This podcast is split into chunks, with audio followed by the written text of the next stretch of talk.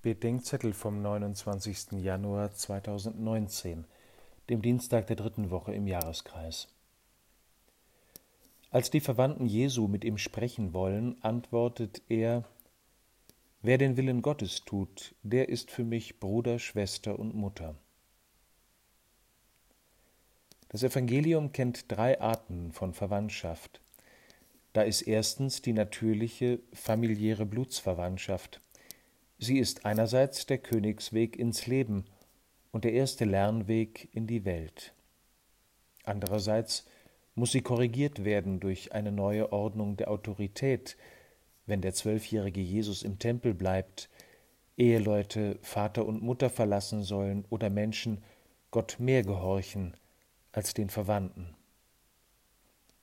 Zweitens gibt es eine neue Verwandtschaft im gemeinsamen Tun des Willens Gottes, die kann sich mit der Familie überschneiden.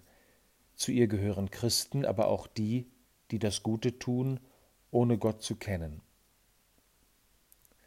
Von der dritten Verwandtschaft spricht Jesus später in Markus 10.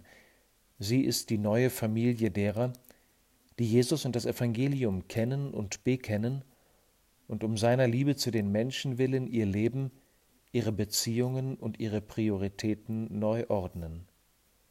Diese Verwandtschaft ist die Kirche. Wer wir füreinander sind, entscheidet sich nicht mehr am Blut, sondern daran, worum es uns miteinander geht. Die Erneuerung der Kirche hängt auch davon ab, ob wir die neuen Verwandtschaften Jesu pflegen.